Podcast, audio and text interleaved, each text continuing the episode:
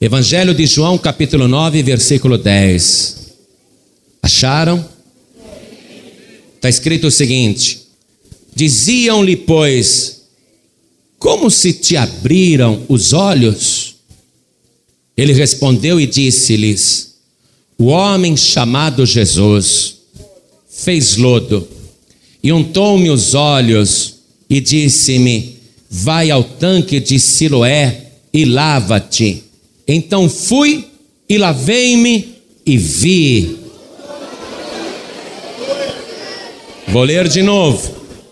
Diziam-lhe, pois, como se te abriram os olhos? Ele respondeu e disse-lhes: O homem chamado Jesus fez lodo e untou-me os olhos e disse-me: Vai ao tanque de Siloé e lava-te. Então fui e lavei-me e vê. Agora, eu vou reler o versículo 11 e quero que você repita cada palavra em seguida. Vamos lá. Ele respondeu e disse-lhes: O homem chamado Jesus fez lodo e untou-me os olhos e disse-me: Vai ao tanque de Siloé e lava-te. Então fui e lavei-me e vi. Amém. Você crê nesta palavra? Que isso de fato aconteceu? Então desocupe as tuas mãos e vamos fazer o possível e impossível para dar a melhor salva de palmas que Fortaleza, que o Ceará, já deu para o Senhor Jesus. Enquanto você aplaude, abra a tua boca e diga glória a Deus. Oh glória, isso, aplaude e glorifica. Dá glória. Abre a tua boca, não tenha vergonha não. Você que está ouvindo em casa pela rádio, abra a tua boca e dê glória a Deus. Você que está em qualquer lugar ouvindo pela rádio, glorifique ao Senhor. Você que está dirigindo em qualquer rua, estrada, dê glória a Deus.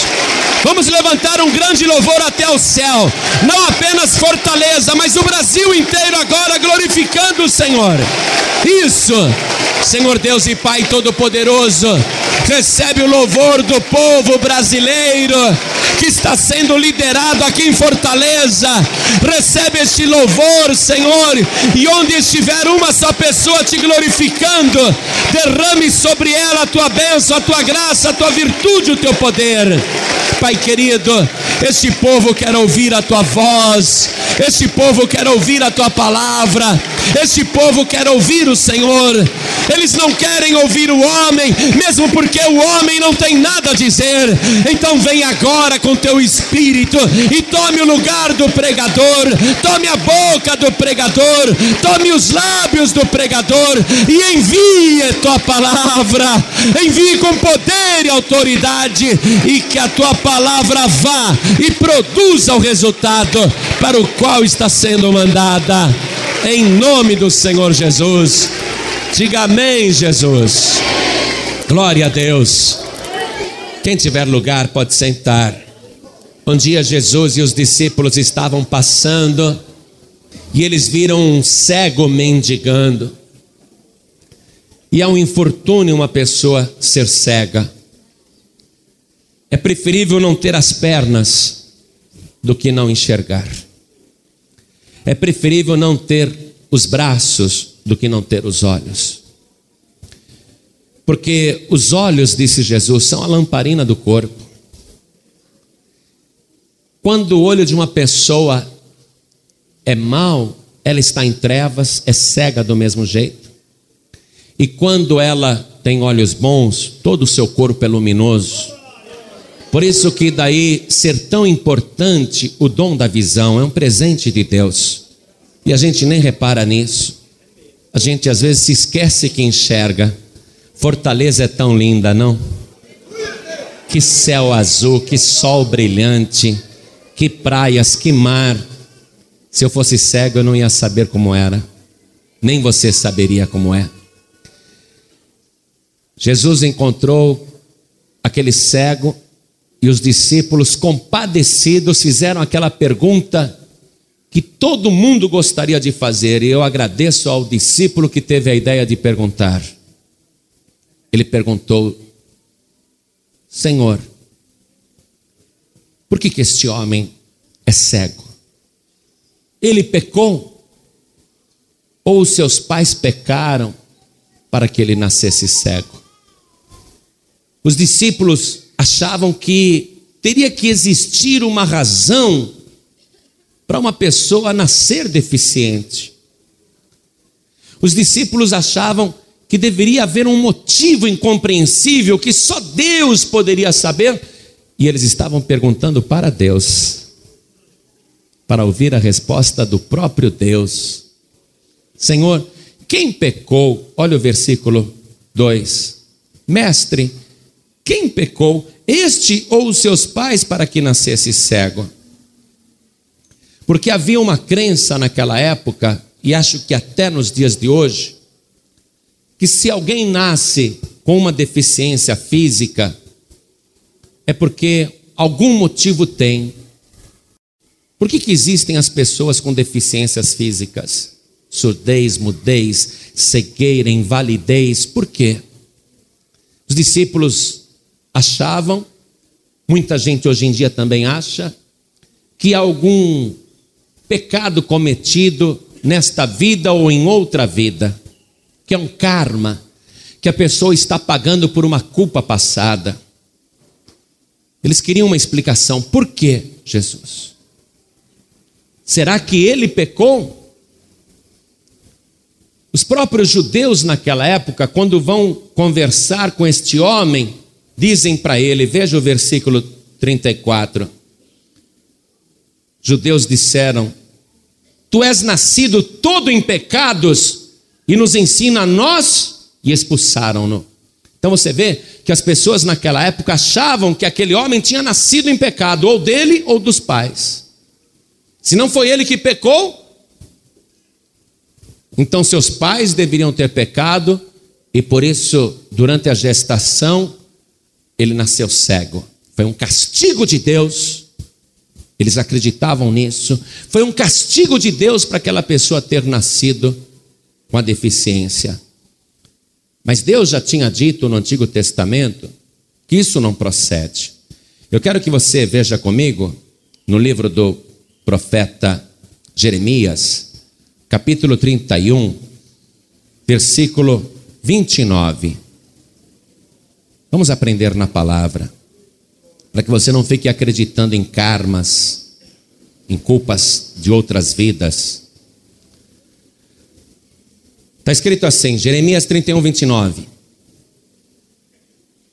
Naqueles dias nunca mais dirão: os pais comeram uvas verdes, mas foram os dentes dos filhos que se embotaram. Ao contrário, cada um morrerá pela sua iniquidade e de todo homem que comer uvas verdes, os dentes se embotarão. Através do profeta Ezequiel, no capítulo 18, a partir do versículo 1, nós vamos ler a mesma coisa, Deus falando. Acompanhe comigo. Profeta Ezequiel, capítulo 18, versículo 1. E veio a minha palavra do Senhor dizendo: Que tendes vós, vós que dizeis esta parábola acerca da terra de Israel? Dizendo: Os pais comeram uvas verdes e os dentes dos filhos se embotaram. Vivo eu, diz o Senhor Yahvé, que nunca mais direis este provérbio em Israel. Eis que todas as almas são minhas, como a alma do pai, também a alma do filho é minha. A alma que pecar, essa morrerá. Deus está dizendo que não procede essa teoria religiosa de que um filho sofre uma deficiência ou um castigo por culpa dos pais. Deus está dizendo que não. Deus diz que a responsabilidade é particular, é de cada um. Aqui mesmo, vamos ver o versículo 19 e o versículo 20. Mas dizeis: por que não levará o filho a maldade do pai? Porque o Filho fez juízo e justiça e guardou todos os meus estatutos e os praticou, por isso certamente viverá. A alma que pecar, essa morrerá. O filho não levará a maldade do pai, nem o pai levará a maldade do filho. A justiça do justo ficará sobre ele, e a impiedade do ímpio cairá sobre ele. Mas não resta dúvida que pecados cometidos por nós nesta vida podem redundar em doenças, refletir no corpo de alguma maneira. São hoje conhecidas como doenças psicossomáticas. Uma consciência atormentada, uma consciência culpada, acaba refletindo em alguma parte do corpo humano por causa do sentimento de culpa Várias e várias vezes Jesus curou pessoas e depois de tê-las curado, Jesus disse: Agora vai e não peques mais, para que não te aconteça algo pior. Veja aqui comigo no capítulo 5 de João mesmo, no versículo 14. Jesus se encontra com um paralítico que ele tinha curado e Jesus disse, versículo 14: Eis que já estás são, não peques mais para que não te suceda alguma coisa pior. Então, não resta dúvida que pecados cometidos nesta vida, nesta vida, não em outras, podem redundar em sérias doenças. Mas e o caso deste homem que nasceu cego? Não foi por culpa dos pais, não foi por culpa dele mesmo, e o próprio Senhor Jesus disse isso. Olha aqui, versículo 3. Eu estou no Evangelho de João agora, capítulo 9, versículo 3. Jesus respondeu para os discípulos: Nem ele pecou, nem seus pais pecaram. Então, não era uma doença, uma cegueira causada por pecado de ninguém. Jesus disse que aquele cego não tinha pecado e que tampouco os seus pais tinham pecado, ainda que os homens achassem que ele tinha nascido em pecados, conforme os judeus lhe disseram: Tu és nascido todo em pecados? Está querendo nos ensinar? Jesus está garantindo que não foi por causa disso. E Jesus disse assim: Foi desta maneira para que se manifestem nele as obras de Deus. Uma pessoa que tem uma deficiência, ou nasceu com uma deficiência, que está vivendo este problema, ela é uma candidata potencial para a glória de Deus. Jesus está dizendo que a deficiência da pessoa é um motivo para o nome do Senhor ser glorificado, se ela crer de fato nas Escrituras. Porque todo mundo que Jesus ia curar, ele perguntava: Você crê que eu posso fazer isso? Aí a pessoa, sim. Os cegos foram lá, os dois de uma vez. Senhor, tem misericórdia de nós. Jesus disse: Vocês creem que eu possa fazer isso? E os dois cegos disseram: Sim, Senhor, nós cremos. Aí Jesus disse: Então seja-vos feito conforme a vossa fé. E os dois cegos foram curados na mesma hora, passaram a enxergar e davam glória a Deus. Se você tem qualquer deficiência, ao invés de se atormentar, se sentir culpado culpada, você dê glória a Deus, porque a tua vida é uma chance de Deus operar, é uma chance do nome do Senhor ser glorificado. Jesus viu este cego no meio do caminho e Jesus disse o seguinte, versículo 4: Convém que eu faça as obras daquele que me enviou enquanto é dia a noite vem quando ninguém pode trabalhar. Enquanto estou no mundo, sou a luz do mundo. Tendo dito isso, cuspiu na terra e com a saliva fez lodo e untou com lodo os olhos do cego. Jesus então cospe no chão, aquele chão empoeirado, ele faz ali uma saliva, olha só, e ele passa nos olhos daquele homem cego, e realmente isso era terrível, porque se eu estivesse do lado de Jesus, eu ia pensar: que maldade, Além do coitado ser cego, ainda Jesus taca terra no olho dele. Mas depois de ter colocado terra nos olhos daquele cego, Jesus disse: Vai e lava-te no tanque de Siloé. E o versículo 7 esclarece que Siloé significa o enviado. Versículo 7, parte final. Foi, pois, e lavou-se e voltou vendo. Olha só, igreja.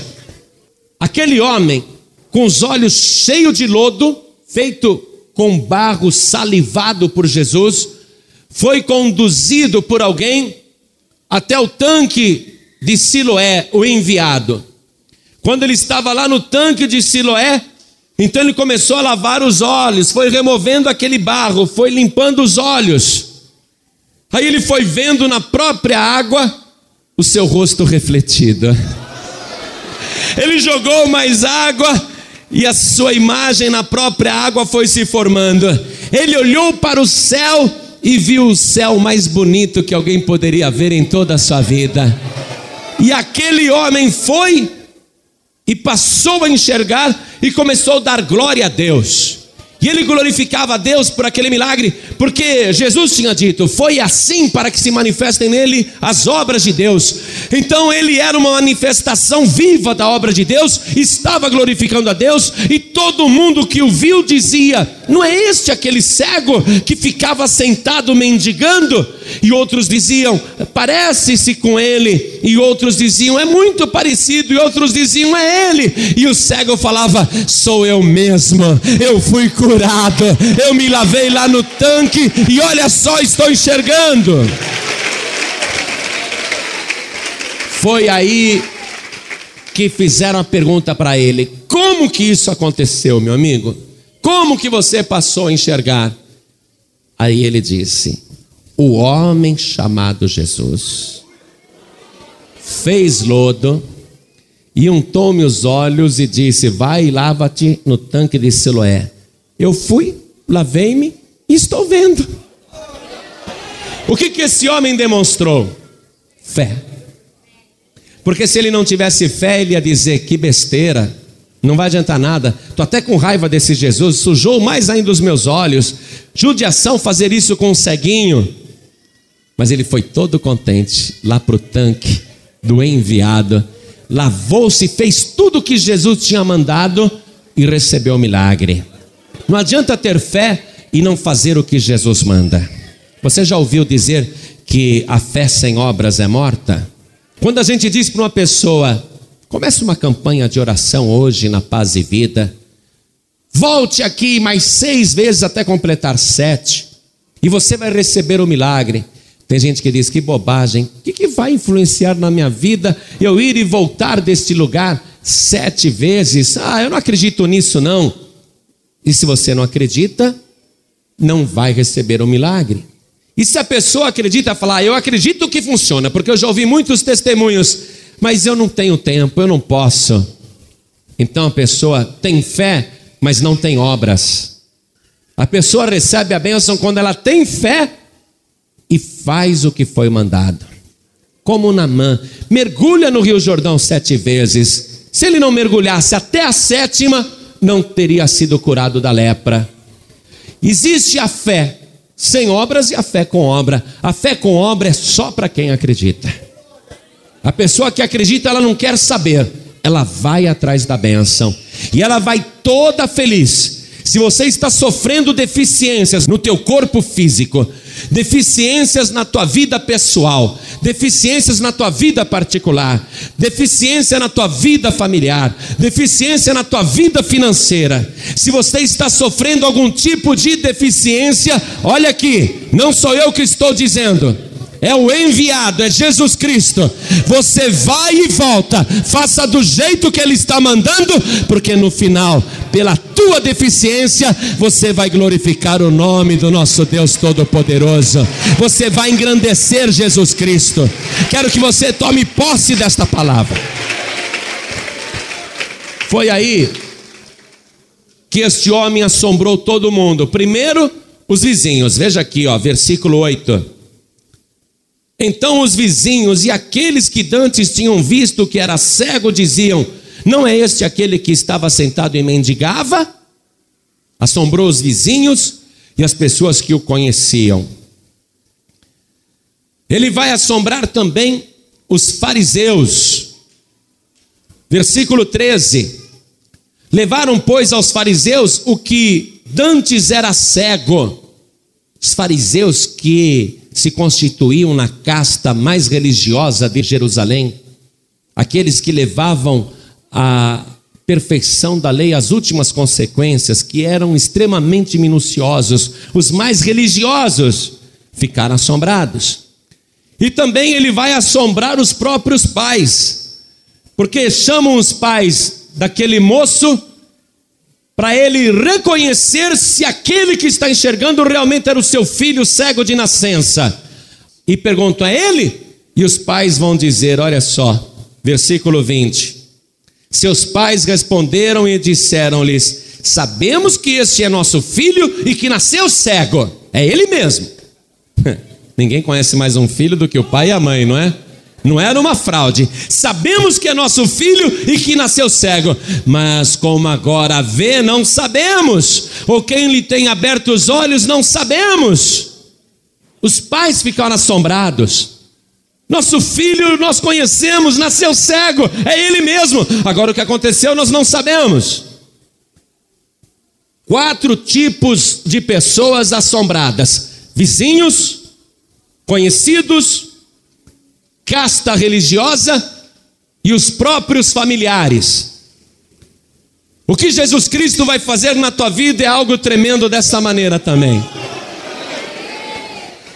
Você sabe, quando eu me converti, amados, eu tinha me afastado de todo mundo, de todo mundo com quem eu andava, fazia coisas erradas, eu me afastei de todo mundo. Um dia, um amigo meu me encontra e diz: João Ribe, o que aconteceu com você? Porque eu era o terror em tudo quanto era lugar. Tudo que não prestava eu era ótimo. Todo mundo me conhecia. Ninguém dava um níquel por mim, eu não valia nada. João Ribe, o que aconteceu com você? Falei, por quê? Porque na General Motors, é uma grande empresa lá em São Caetano do Sul. Na General Motors, só falam de você. Que aconteceu? O que, que falam de mim? João Ribe, eu não acredito. Teve um que um dia entrou no ônibus e te viu sentado lá no ônibus lendo uma Bíblia. É verdade? todo mundo comentando, todo mundo dizendo: a obra que Deus fez na minha vida vai acontecer igualzinho com você. Os teus vizinhos, os teus conhecidos, as pessoas que te conhecem, seja por motivo religioso, ou as pessoas religiosas que não dão nada por você, já te desprezaram muito, e até a tua própria família. Todo este povo vai ser assombrado pelo poder de Jesus Cristo. Todo mundo vai ter que reconhecer que Deus é real na tua vida.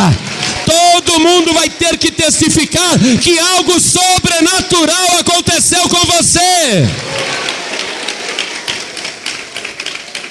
Foi aí que eu comecei a meditar. Por que que Jesus simplesmente não disse para este cego o que ele tinha dito para aqueles outros dois: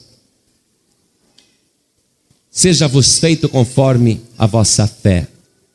Por que, que Jesus simplesmente não deu uma ordem para esse cego, dizendo: Enxerga, vê, a tua fé te salvou, como ele fez com Bartimeu?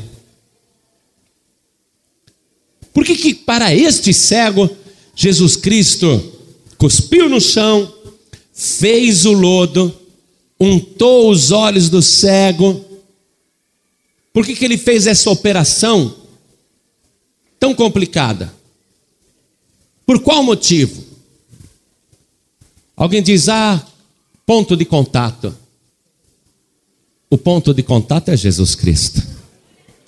Aquele homem podia pegar todos os guspes de Jerusalém, fazer barro com a saliva de todos os moradores de Israel e passar no olho quanto quisesse, que ia ficar cada vez mais cego. O ponto de contato é Jesus Cristo. Mas a razão por que Jesus fez o lodo, amados, é porque era sábado. Se fosse sexta-feira, quarta, quinta, segunda, terça, Jesus teria dito para o cego: Vê, a tua fé te salvou. Mas ele encontrou aquele cego no meio do caminho no dia de sábado. E os fariseus levavam o rigor do sábado ao pé da letra, eram extremamente legalistas. Jesus disse que eles coavam um mosquito e engoliam um camelo, quer dizer, faziam questão das pequenas coisas e deixavam passar os grandes pecados. Jesus sabia que eles sobrecarregavam as pessoas com fardos pesados, e eles mesmos, os fariseus, que tinham tanto rigor com o sábado, eles que sobrecarregavam todo mundo de ordenanças, eles mesmos não tinham coragem de mover a carga com o dedo, nem empurrando com o dedo. Eu não quero falar contra qualquer pessoa. Mas tem gente, pregador importante no Brasil, que diz que ter televisão é pecado, mas na casa dele tem até parabólica. Não é? Diz que é pecado isso, pecado aquilo, tudo é pecado, mas na casa dele, com os filhos dele, todos fazem a mesma coisa. Mas estão sempre acusando chamando os outros de mundanos, chamando os outros de pecadores. Ah, aquela igreja lá é mundana, é porta larga. Os fariseus continuam agindo, viu? Continuam ativos. Não estou falando mal, não. Não estou falando mal de ninguém, não. Era essa a situação que Jesus Cristo vivia naquela época, sendo cobrado rigorosamente no dia de sábado. Olha os teus discípulos aí comendo sem lavar as mãos. Os meus discípulos não precisam lavar as mãos porque eles estão limpos. E vocês que estão cheios de sujeira por dentro, que têm um coração imundo, vocês parecem sepulcros pintados de branco por fora, mas por dentro só tem podridão. Era essa a situação que Jesus vivia, amados. Jesus ficava revoltado com isso. Por isso que no dia de sábado, Jesus realizou esse trabalho. Porque no dia de sábado até hoje você pode ir em Jerusalém, você pode ir em Israel. No dia de sábado, o elevador dos judeus está programado para parar de andar em andar. Poxa, eu quero ir no nono andar, mas antes você vai ter que parar no primeiro, no segundo, no terceiro, no quarto, no quinto, no sexto, no sétimo, no oitavo. Aí você desce no nono. Mas não tem ninguém no elevador, sou só eu, eu quero ir direto para o nono andar. Não, vai ter que parar um por um. Religião é isso para a pessoa o tempo todo, tá vendo? Para a pessoa toda hora. Em Jerusalém, quem quiser luz acesa no sábado, deixe acesa na sexta-feira, porque no sábado é proibido colocar o dedo no interruptor de luz. Está compreendendo? Jesus disse: Vocês não entendem. Vocês condenam os inocentes. Vocês se apegam no rigor da lei. E de aprender o que significa misericórdia quero e não sacrifício. O homem não foi feito para o sábado, o sábado é que foi feito para o homem. Se tem algo importante na criação, disse Jesus, é o ser humano. Não é o dia da semana que é importante, é o ser humano que é importante. Foi justamente para destruir essas ideias que aprisionam as pessoas em religiosidade que Jesus Cristo propositadamente cuspiu no chão, fez o lodo, fez o lodo, fez o barro, fez um trabalho, fez um trabalho manual, passou nos olhos daquele cego. Foi por isso que aquela cura ele está operando desse jeito. Não é que tem poder no barro, no cuspe, no lodo, apesar que o cuspe de Jesus eu acredito que é poderoso. Não é? Mas não é no barro que está o poder. Jesus está realizando aquela cura também para mostrar uma coisa. Mostrar uma coisa para todas aquelas pessoas: que Ele é o Siloé. Porque ninguém acredita que Ele é o Siloé. Por isso ele falou para o cego: agora você vai lá no tanque de Siloé e lava-te.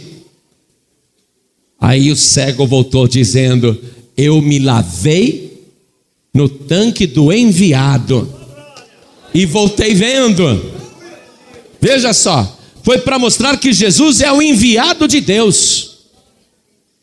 O Evangelho de João, no capítulo 3, versículo 17, diz assim: Porque Deus enviou o seu Filho ao mundo, não para que condenasse o mundo, mas para que o mundo fosse salvo por ele.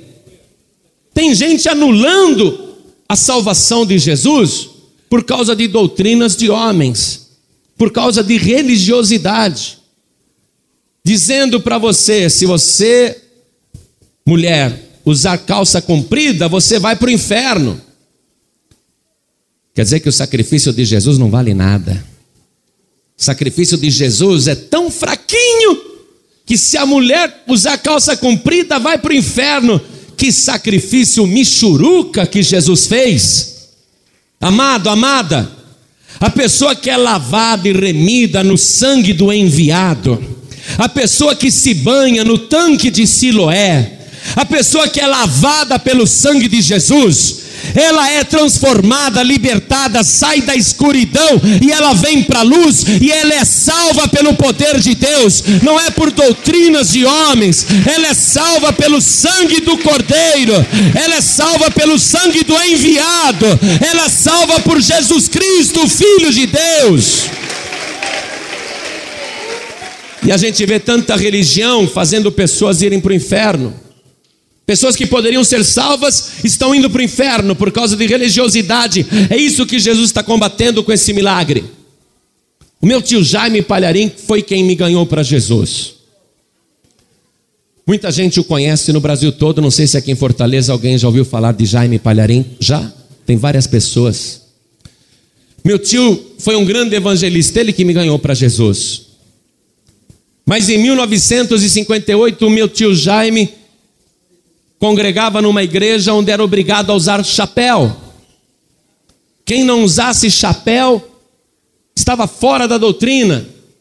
Meu tio Jaime tinha um cabelo bonito e ele achava que o chapéu amassava o seu cabelo. Então ele não gostava de usar chapéu. Um dia viram o meu tio Jaime no centro da cidade de Piracicaba andando sem chapéu. Ele tinha 18 anos.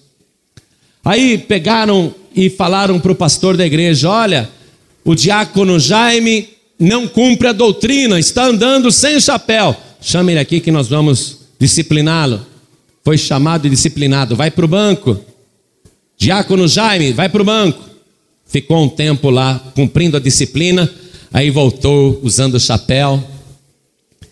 Passou um tempo, meu tio Jaime de novo foi visto sem chapéu. Contaram para o pastor. Que pecado grave, ele andando na cidade sem chapéu. Pastor, nós temos que tomar uma providência. Vamos reunir o ministério. O meu avô, pai do meu tio, e o meu pai, irmão do Jaime, faziam parte do ministério, e depois de terem apresentado o pecado gravíssimo do meu tio Jaime, decidiram que iriam excluí-lo.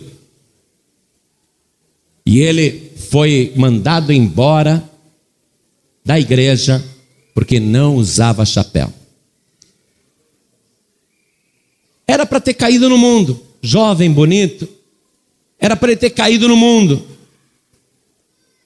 Mas estava passando a caravana dos americanos que estavam evangelizando o Brasil, e o meu tio já me encostou lá naqueles pastores americanos e foi embora com eles. Eles armavam tendas e faziam cultos e evangelizavam o Brasil. Graças a Deus, meu tio Jaime teve essa sorte, senão teria desviado. Se meu tio Jaime não tivesse seguido o caminho com Cristo, eu hoje talvez não estivesse aqui falando com você, porque foi ele que me ganhou para Jesus. Agora, quantas pessoas hoje, nas igrejas no Brasil todo, têm que usar chapéu para ir para o céu? Você conhece alguma igreja que tem que usar chapéu para ir para o céu? Hã?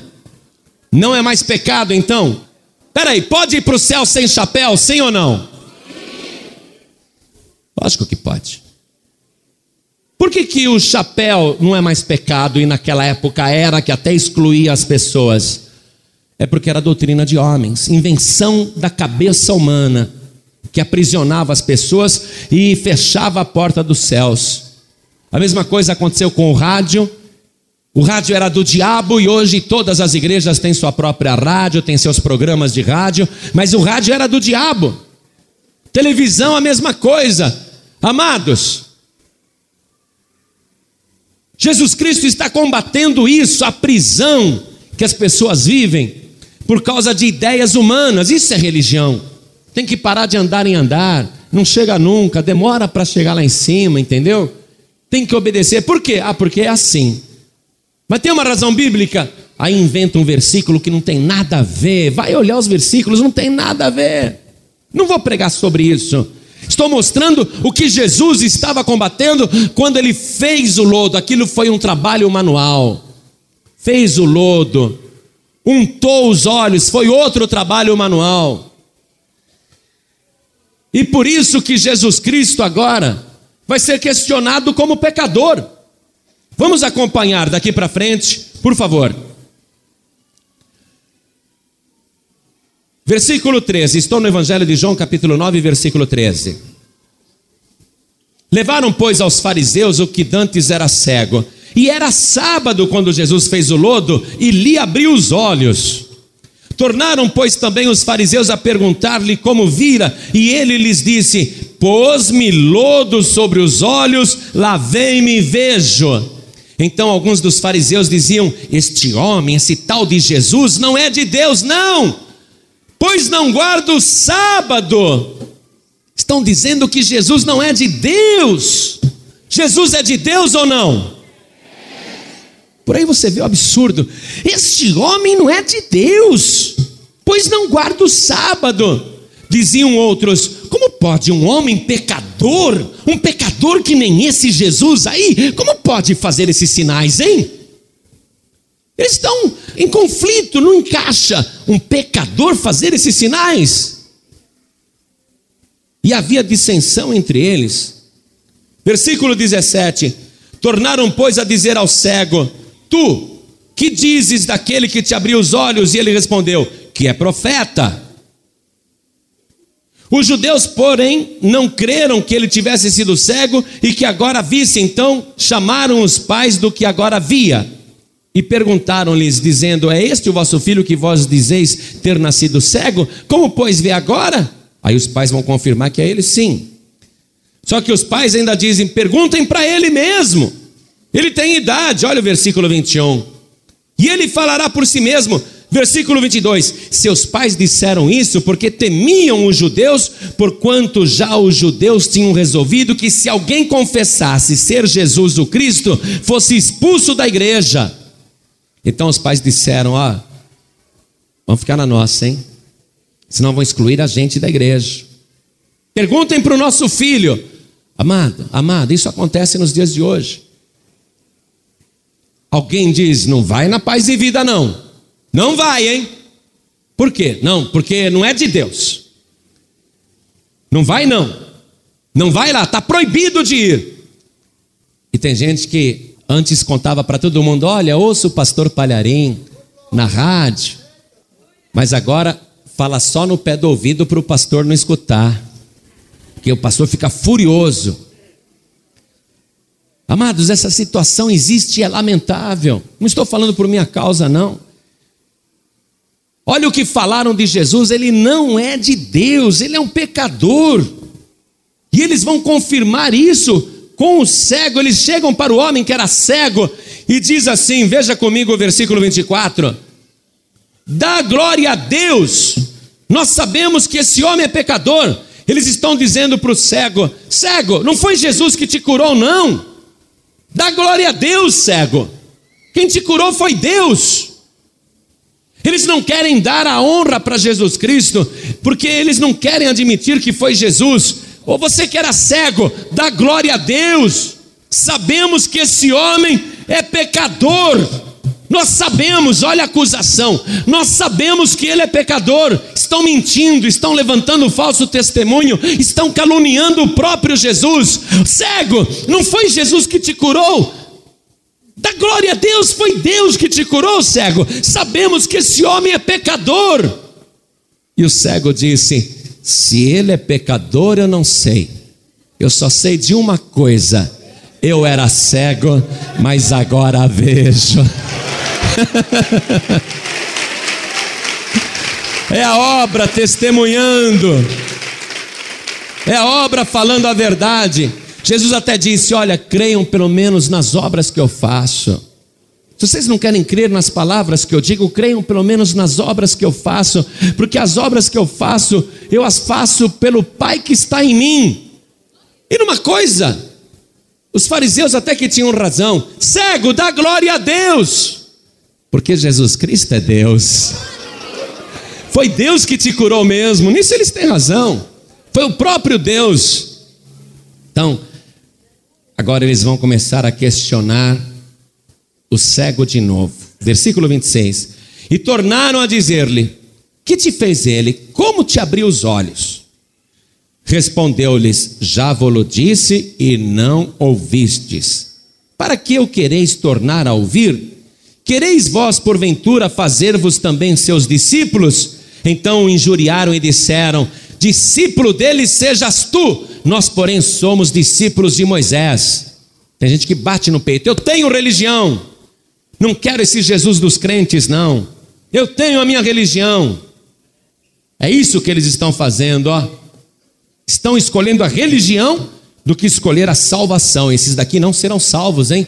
Esses fariseus religiosos, rigorosíssimos, não vão receber a salvação porque eles não estão recebendo Jesus. Eles preferem a letra do que o espírito. Nós temos Moisés, Versículo 29, nós bem sabemos que Deus falou a Moisés, mas este não sabemos de onde é. Agora você vai ver uma coisa inacreditável: o homem que era cego vai pregar para aqueles doutores da lei, vai dar uma lição espiritual tremenda. Olha que pregação, amados. O homem que era cego respondeu e disse-lhes: Nisto, pois, está a maravilha que vós não saibais de onde ele é e me abrisse os olhos. Ora, nós sabemos que Deus não ouve a pecadores, mas se alguém é temente a Deus e faz a sua vontade, a esse ouve. Olha o cego falando que era cego. Desde o princípio do mundo, nunca se ouviu que alguém abrisse os olhos a um cego de nascença. Se esse não fosse de Deus, nada poderia fazer. Eles ficaram tão irados que disseram para o cego: Tu és nascido todo em pecados e nos ensina a nós, e expulsaram-no, mandaram-no embora da igreja. Está querendo nos ensinar esse ignorante nascido em pecados, mas Jesus já disse que ele não tinha pecados. Querido, querida, você vai ver a evolução da opinião desse cego que foi curado a respeito de Jesus. A primeira vez que perguntaram para ele: como é que os teus olhos se abriram? O homem chamado Jesus. Untou-me os olhos com lodo, me mandou me lavar no tanque de Siloé, eu fui, lavei-me e voltei vendo. O homem chamado Jesus. Nesse primeiro encontro, Jesus é só um homem. Depois perguntam de novo para ele, e a gente viu isso aqui, né? A gente viu isso no versículo 17. Tu que dizes daquele que te abriu os olhos? Ele respondeu: Que é profeta. Já melhorou, não é? Era homem, agora é profeta. E quando voltam a acusar Jesus, dizendo: Dá glória a Deus que sabemos que ele é pecador. O que era cego passa a acreditar que Jesus é um grande milagreiro. Se ele é pecador, eu não sei. Só sei que eu era cego, mas agora vejo. Ele é milagreiro. Não é? Agora, ele vai dizer para os outros, na pequena pregação que ele fez, que ele acredita que Jesus é de Deus, apesar de tudo que estão falando dele, ele acredita que Jesus é de Deus, porque ele falou no versículo 32: Desde o princípio do mundo nunca se ouviu que alguém abrisse os olhos a um cego de nascença, se este não fosse de Deus, nada poderia fazer que era cego, está dizendo: como é que pode, gente, ele não ser de Deus? Moisés era de Deus, mas nunca abriu os olhos de um cego de nascença. Elias era de Deus, mas nunca curou os olhos de um cego. Davi era de Deus e nunca abriu os olhos de um cego. Daniel era de Deus e nunca abriu os olhos de um cego. Samuel era de Deus e nunca abriu os olhos de um cego. Josué era de Deus e nunca abriu os olhos de um cego. Todos os campeões da fé e homens de fé eram de Deus e nunca abriram os olhos de um cego. Então quer dizer, vocês estão dizendo que um pecador é mais poderoso do que Moisés e todos os homens santos de Deus que viveram no passado? Então, quer dizer que o diabo é mais poderoso do que Deus, porque na Bíblia inteira, no Antigo Testamento, nunca um cego de nascença pôde ver. Então vocês estão dizendo que o diabo é mais poderoso do que Deus? Mas ele tem uma convicção ainda imperfeita a respeito de Jesus. Ele sabe que Jesus é alguém muito especial, mas a sua visão espiritual ainda é parcial. É uma visão ainda nublada, não é nítida nem perfeita. Ele progrediu. Ah, eu acho que ele é homem, eu acho que ele é profeta, eu acho que ele é milagreiro, eu acho que ele é de Deus, mas tudo isso não fala o principal.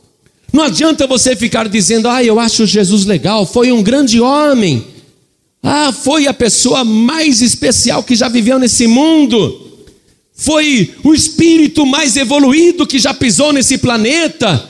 Ah, Jesus foi muito interessante, foi uma personalidade única na história. Tudo isso é visão nublada de Jesus. E o ser humano não consegue ter uma visão perfeita de Cristo através das suas próprias ideias, através dos seus próprios pensamentos.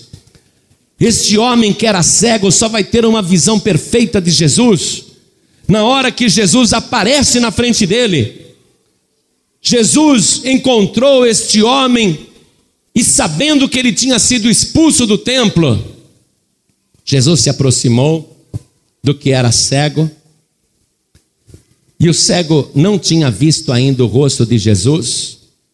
Jesus se aproximou dele, sabendo que ele tinha sido expulso da igreja, e perguntou: estou lendo o versículo 35. Crês tu no Filho de Deus? Ele respondeu e disse: Quem é ele, Senhor, para que nele creia? Então Jesus lhe disse: Tu já o tens visto, e é aquele que fala contigo. É Jesus que está falando com você agora, não é um pregador é Jesus que está falando contigo, e essa é a pergunta final. Jesus ele opera milagres, prodígios e maravilhas na vida da pessoa, mas nada disso é importante. A pergunta importante é esta: crês tu no Filho de Deus? Que não adianta nada eu receber um monte de milagre se eu não crer no principal, se eu não conhecer Jesus como Filho de Deus? Crês tu no Filho de Deus? A pessoa pode ser muito religiosa, mas se ela não crer no Filho de Deus, ela não será salva. E quem crê no Filho de Deus sabe que é só Ele, sabe por quê? Porque o cego mesmo pregou lá para os fariseus. Desde o princípio do mundo, nunca se ouviu que alguém abrisse os olhos a um cego de nascença. Nunca ninguém fez o que ele fez. Ele é único. Está compreendendo isso? Ninguém mais fez o que ele fez. E não apenas abrir os olhos do cego ou ressuscitar mortos como ele fez, fazendo sinais que só ele pôde operar. Mas só ele, igreja, só ele, fortaleza, só ele, Brasil, foi uma pessoa que viveu neste mundo sem pecado que nunca cometeu qualquer iniquidade, nem praticou o menor pecadinho, nem contou a menor mentirinha, que viveu a vida inteira em perfeição, sem nenhuma iniquidade, e ele foi o único que viveu desta maneira em todos os tempos. Único, imagine, uma pessoa que conseguiu viver sem pecado, só existe um. E só ele, apesar de terem muitos morrido na cruz na época de Jesus, inclusive dois ladrões ao lado dele, só ele estava ali sendo inocente, morrendo inocente, todo mundo reconheceu que ele é inocente, e só ele foi sepultado na sexta-feira. e ficou o final da sexta-feira, o sábado e o princípio do domingo, e no princípio do domingo, só Ele ressuscitou dos mortos para provar que só Ele salva, só Ele tem poder sobre a morte, só Ele pode dar a vida eterna, só Ele é o Filho de Deus. Crer no Filho de Deus é crer que só Ele salva. E quem tem Jesus não precisa de mais ninguém. Quem tem Jesus tem tudo. Olha lá, Moisés, Elias, Samuel, Davi, Daniel, todos os grandes homens de Deus do passado não são nada. Jesus Cristo se apresenta para este homem. Você crê no Filho de Deus? Quem é Senhor? Fala para que eu vá lá adorá-lo. Jesus disse: Sou eu que falo contigo. A revelação perfeita é só Jesus que dá, é só Jesus que faz. Quando você tem um encontro pessoal com Jesus Cristo, aí você tem certeza que Ele está vivo, aí você tem certeza que Ele é o teu Salvador, aí você tem certeza que os teus pecados são perdoados, aí você tem certeza que o teu nome está escrito na glória. Aí você tem certeza que você tem que viver neste mundo aguardando Jesus Cristo, porque Ele vai voltar para buscar o seu povo. Aí você sabe que você é salvo não por dogmas, doutrinas ou religiões, mas você é salvo pelo sangue de Jesus Cristo que foi vertido em teu favor na cruz do Calvário. Se você crer em Jesus, é este Jesus. Não é aquele Jesus histórico, não é aquele Jesus famoso, não é aquele Jesus do passado, é o Jesus Todo-Poderoso. O que era cego disse: Creio, Senhor, e o adorou, porque ele viu que Jesus era o enviado. Agora, olha o que Jesus diz aqui, e isso é para juízo. Versículo 39. E disse-lhe Jesus: Eu vim a este mundo para juízo a fim de que os que não veem vejam e os que veem sejam cegos. Os religiosos se tornam cegos. Religiosidade cega, como os fariseus estavam cegos. E aqueles que eram cegos, eles estão enxergando. Jesus veio para confundir os sábios com as coisas loucas. Jesus veio para confundir os poderosos com os pequeninos. Jesus Cristo veio para realizar uma obra de inversão de valores.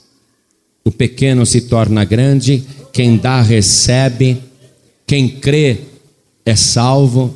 Jesus Cristo veio inverter todos os valores e muita gente se perde por causa disso.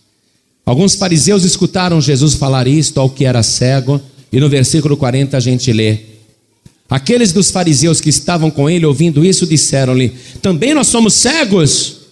Disse-lhes Jesus: Se fosseis cegos, não teríeis pecado, mas como agora dizeis, vemos, por isso o vosso pecado permanece. A pessoa que não conhece o Evangelho, ela não tem conhecimento do pecado, esse pecado que conduz ao inferno, ela vai ser julgada com outros valores. Aqui na terra, o juiz, quando julga, ele julga pela lei, pela lei, pelo Código Civil, pelo Código Penal, pelo Código Trabalhista, pelo Código Tributário, ele julga pela lei escrita. E se o réu argumentar não conhecer a lei, não sabia que isso era crime, isso não inocenta. Mas Jesus Cristo está dizendo que aqui com ele é diferente. A pessoa que nunca viu e nunca ouviu, ela não vai ter o pecado tal e qual aquela pessoa que conhece a palavra e não obedece. Vai ter outro tipo de julgamento. Se fosseis cegos, não teríeis pecado, mas como agora dizeis, vemos, por isso o vosso pecado permanece. Evangelho de João, capítulo 12, versículo 46. Eu estou terminando a mensagem. Jesus disse: Eu sou a luz do mundo. Eu sou a luz que veio ao mundo. para que todo aquele que crê em mim não permaneça nas trevas. E se alguém ouvir as minhas palavras e não crer, eu não o julgo, porque eu não vim para julgar o mundo, mas para salvar o mundo. Quem me rejeitar a mim e não receber as minhas palavras, já tem quem o julgue. A palavra que tenho pregado, essa o há de julgar no último dia. Porque eu não tenho falado de mim mesmo, mas o Pai que me enviou, esse me deu mandamento sobre o que hei de dizer e sobre o que hei de falar. E sei que o seu mandamento é a vida eterna. Portanto, o que eu falo, falo como o Pai me tem dito. O mandamento do Pai é a vida eterna. Quem crê em Jesus tem a vida eterna. Quem recebe Jesus tem a vida eterna. Mas quem rejeita Jesus, olha aqui, quem me rejeitar a mim e não receber as minhas palavras, a minha própria palavra há de julgá-lo. Toda a ideia que você tinha de Jesus Cristo, pode jogar por terra. Jesus Cristo tem um mandamento do Pai, que é salvar, que é dar a vida eterna. Jesus Cristo não veio para condenar. Ele disse: Eu não preciso condenar ninguém, nem julgar ninguém. A palavra que eu tenho pregado, essa o há de julgar no último dia.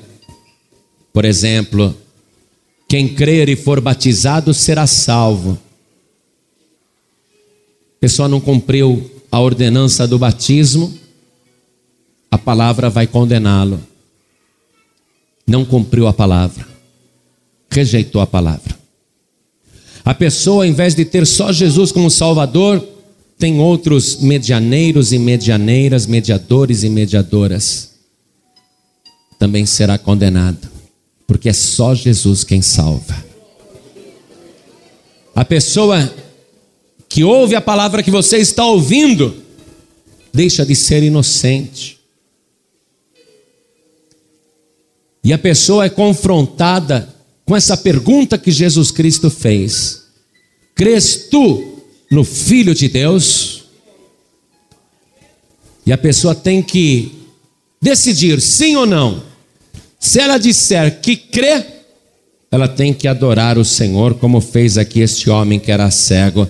Ele disse: Creio, Senhor, e o adorou. Ele abriu mão de religião, abriu mão da sinagoga, abriu mão da sua igreja, abriu mão até do pai e da mãe, porque o pai e a mãe, com medo dos judeus, disseram: perguntem aí para o meu filho, ele tem idade. Ele abriu mão dos amigos e vizinhos, ele abriu mão de tudo, encontrou o maior tesouro de todos os tempos. Ele estava olhando o próprio Senhor Jesus. Ele pôde ver Jesus tal qual ele é, uma visão perfeita de Cristo. Hoje você está tendo um encontro com Jesus. Hoje você está vendo Jesus como você nunca viu antes, compreendendo que Ele não quer esse rigor, esse legalismo, essa religiosidade, essa superstição, essa crença em tradições religiosas. Ele quer a fé verdadeira. Quando a pessoa olha para Ele e diz: Eu creio, Senhor, e a pessoa adora só Jesus. Por isso que tenho que fazer a pergunta e você tem que responder. Porque apesar desta mensagem tirar a tua inocência, ao mesmo tempo ela te dá a oportunidade de tomar posse da salvação instantaneamente. Se você fizer como aquele que era cego, dizendo: Eu creio, Senhor, eu creio em Ti como meu único Salvador. Eu creio em Ti como meu único Senhor, a ninguém mais terei, só a Ti adorarei. Você tem a oportunidade agora de tomar posse da vida eterna. E Jesus Cristo disse que esse mandamento ele recebeu do Pai. Quer dizer que se você entregar tua vida para Jesus, se você receber o enviado, você vai ser salvo. Nós lemos em João 3,17 porque Deus enviou seu Filho ao mundo não para que condenasse o mundo, enviou, ele é o enviado. Deus enviou seu Filho ao mundo não para que condenasse o mundo, mas para que o mundo fosse salvo por ele, por mais ninguém. por Ele. Por isso que a pergunta está feita: crês tu no Filho de Deus? Se você falar creio, você vai ter que abrir mão de Moisés, de Elias, de Gabriel, de Rafael. Você vai ter que abrir mão dos teus padroeiros, das tuas padroeiras, dos teus medianeiros, medianeiras e adorar só Jesus. Se você fizer isso, você vai sentir a alegria da salvação. Aí você está vendo claramente. Por isso eu pergunto aqui na Paz e Vida de Fortaleza para cada pessoa que está aqui: Crês tu no Filho de Deus? Quer receber o enviado único que pode salvar o mundo, para que o mundo fosse salvo por ele? Esquece Buda, esquece Maomé, esquece as religiões da Índia, esquece o Kardec, para que o mundo fosse salvo por ele. O mundo inteiro só tem um Salvador, e o seu nome é Jesus Cristo, o Filho de Deus. Por isso que ele está perguntando: crês tu no Filho de Deus? Você tem que dizer: Eu creio. Quantas pessoas aqui creem e querem receber Jesus como único Salvador? Erga a mão direita bem alto. Todos que querem recebê-lo como único Salvador, erga a mão direita bem alto. Oh, glória! Cada pessoa que ergueu as mãos, inclusive na galeria, por favor, desça aqui conosco. Vem aqui. Você vai ficar frente a frente com Jesus Cristo agora. Venha para cá, todos que ergueram as mãos, saiam dos seus lugares e venham aqui para frente. Você vai ficar frente a frente com Jesus. E vamos aplaudir o Senhor por cada vida que está chegando. Estou feliz demais por você. Você era cego e agora vê. Vamos aplaudir o Senhor Jesus. Antes a religião te cegava, mas agora você está vendo claramente. Só Jesus salva. Oh, glória, venha, venha. Olha quanta gente chegando. Vamos aplaudir mais o Senhor Jesus. Vem.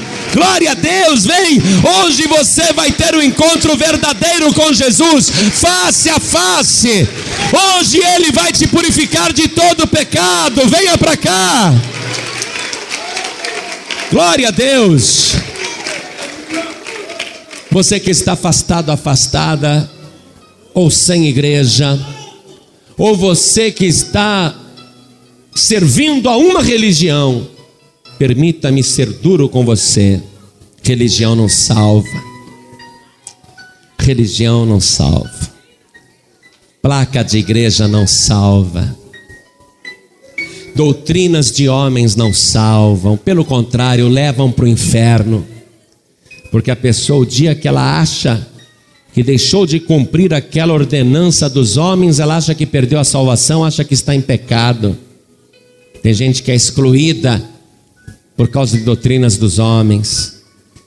Você que está afastado, afastada, ou nessa situação que eu estou falando, venha aqui para frente agora em nome de Jesus Cristo. Venha para cá e vamos aplaudir o Senhor por cada vida que está chegando. Venha para cá, não fique no teu lugar não. Vem para cá, isso, venha, venha. Venha correndo, tem lugar para você aqui na frente de Jesus Cristo.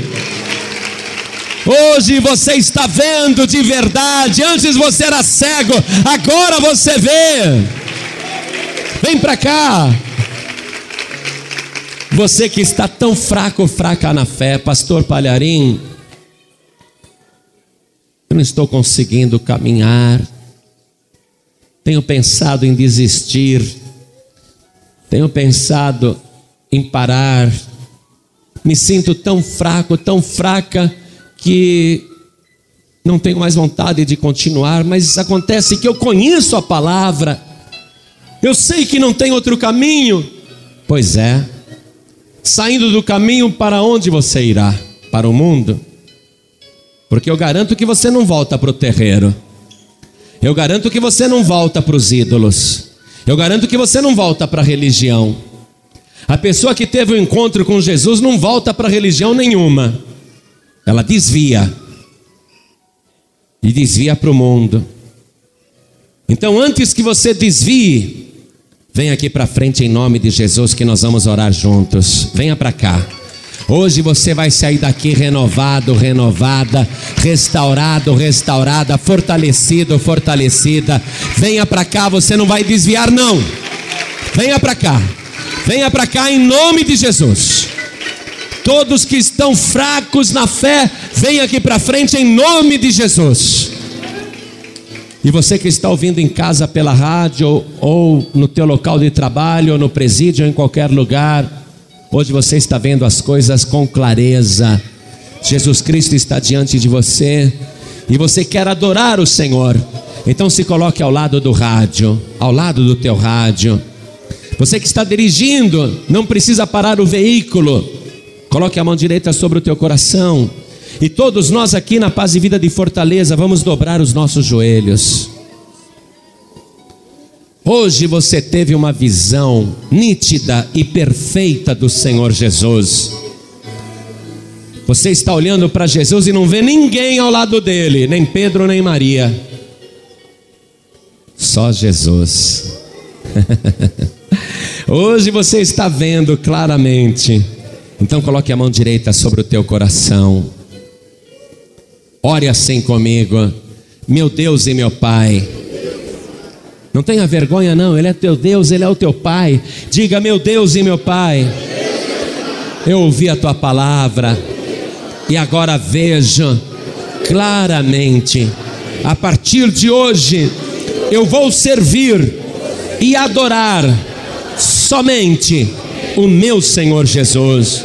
A ninguém mais adorarei, a ninguém mais servirei, a não ser o meu único, suficiente, exclusivo e eterno Salvador, o Filho de Deus, que eu creio com todo o meu coração, com toda a minha alma, com todo o meu entendimento e com todas as minhas forças. Pai querido, me purifique agora pelo sangue de Jesus. Eu não estou mais ligado em nenhuma religião, em nenhuma tradição, em nenhum dogma. O teu filho Jesus me libertou de verdade, e a única coisa que me importa é servi-lo todos os dias da minha vida. E eu te peço, meu Pai, me dá poder para te servir, me dá unção para continuar no caminho me fortaleça com teu Espírito Santo e não me deixe desviar, nem para a direita, nem para a esquerda, não me deixe voltar atrás, nem desistir, porque eu conheço a tua palavra e eu compreendi que tenho que perseverar até o fim. Por isso, meu Pai, confirma o meu nome no livro da vida e me dê agora a alegria da tua salvação. Pai bendito, perdoe agora todos os meus pecados, porque hoje eu estarei como aquele homem que antes era cego, mas ele teve um encontro com Siloé. Ele se encontrou com o enviado e ficou diante dele, face a face, e o adorou, assim como eu também, com os olhos da fé, estou vendo e estou fazendo, eu estou adorando o Senhor Jesus. Pai querido, fica comigo, retira de mim tudo que não te agrada, me liberta, Senhor, de todo dogma, de toda tradição, de toda religiosidade. Me liberta, Senhor, de toda superstição, porque eu creio que só Jesus é o meu Salvador, só Ele tem o poder para me garantir a vida eterna. E eu te agradeço, meu Pai, em nome de Jesus Cristo, assim seja feito. Amém. Você acabou de receber as boas novas do Evangelho através de João Ribe Palharim. Um oferecimento dos pregadores do telhado. Participe da reunião de Paz e Vida. Para informações, acesse pazevida.org.br. Paz e Vida, lugar de gente feliz e ungida.